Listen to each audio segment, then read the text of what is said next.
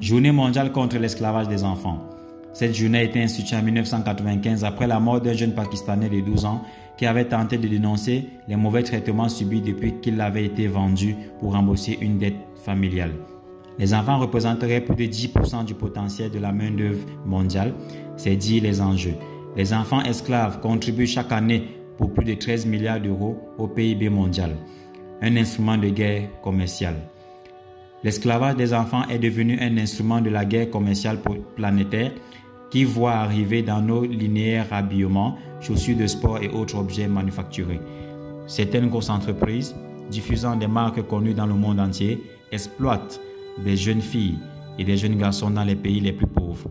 Les enfants constituent ainsi le groupe de travail le plus vulnérable et le moins protégé. Fort heureusement, d'autres entreprises s'engagent aussi dans le combat éthique pour tenter d'éradiquer ce fléau. Merci d'avoir écouté la ville de Ndom. Source de l'information, Google.